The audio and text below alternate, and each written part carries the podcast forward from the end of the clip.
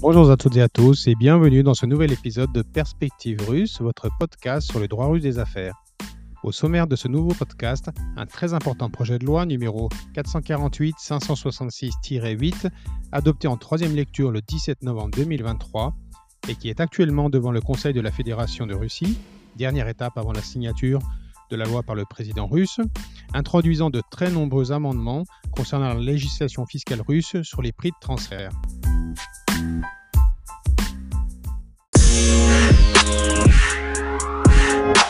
Nous pouvons affirmer avec certitude à cet effet que les modifications qui seront apportées au Code des impôts de la Fédération de Russie constituent les changements les plus importants adoptés à des fins fiscales en matière de contrôle des prix de transfert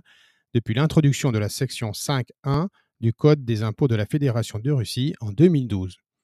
Même si les amendements sont ciblés par nature et visent principalement à renforcer le contrôle des opérations du commerce international transfrontalière pour prévenir l'évasion fiscale dans les transactions du commerce extérieur, je pense en particulier aux flux les plus significatifs concernant les ventes de matières premières, cela indéniablement affectera à un degré ou à un autre tous les contribuables qui ont des opérations dites assujetties à contrôle en matière de prix de transfert en Russie. Je vous propose donc de passer en revue les principaux changements proposés ainsi que le calendrier concernant l'entrée en vigueur de ce nouveau dispositif et les recommandations que nous pouvons formuler pour vos entreprises. S'agissant des principaux changements proposés, tout d'abord nous notons l'augmentation significative des amendes en cas de non-présentation des déclarations requises dans le domaine du reporting prix de transfert et également des amendes et compléments d'impôts dus lors de la réalisation de transactions contrôlées à des prix ne correspondant pas au prix de marché. Deuxièmement, l'introduction du concept d'ajustement de prix de transfert dit secondaire, Secondary TP Adjustments, selon lequel le montant du redressement fiscal opéré en matière de prix de transfert, qui entraînera donc une hausse de l'assiette fiscale taxable, sera traité comme des dividendes assujettis à une retenue à la source en Russie au taux de droit interne de 15%. Troisièmement, l'introduction d'un nouveau référentiel KPI dans le cadre des analyses économiques de la rentabilité de vos BU russes. C'est désormais la valeur dite médiane qui servira de référence pour déterminer le prix de marché des transactions contrôlées.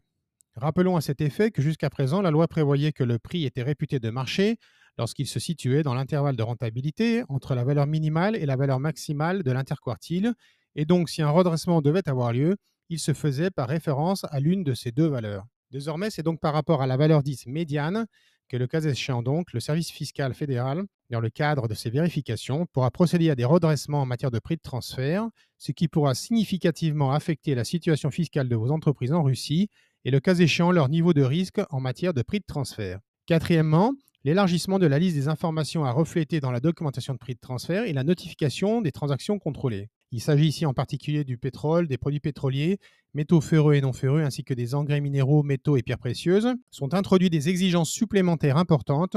en matière de divulgation d'informations sur l'ensemble de la chaîne de création de valeur, y compris celles générées en dehors de la Fédération de Russie. Sixième modification proposée dans le cadre du projet de loi, l'expansion de la possibilité de signer des accords tarifaires, dits RPA, avec l'administration fiscale russe. Enfin, septième et dernier point, c'est la mise à jour des fourchettes de taux, dit intervalle de sécurité, prévues au paragraphe 1 de l'article 269 du Code des impôts de la Fédération de Russie, qui permet de réputer un revenu comme étant au prix de marché sans mettre en place une documentation prix de transfert spécifique. Ce dispositif concerne au premier chef les intervalles de taux d'intérêt définis dans le Code fiscal russe, réputés correspondre au prix de marché.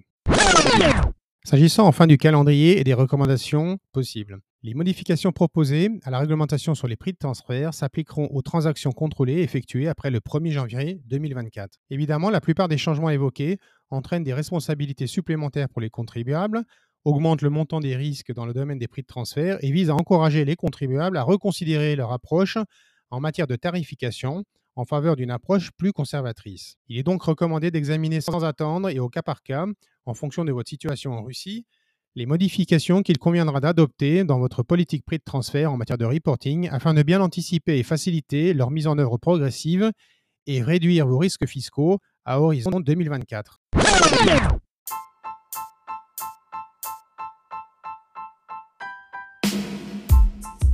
Ce podcast étant désormais terminé, nous vous souhaitons à toutes et à tous une excellente journée et vous donnons rendez-vous dans une semaine pour un nouvel épisode. À très vite.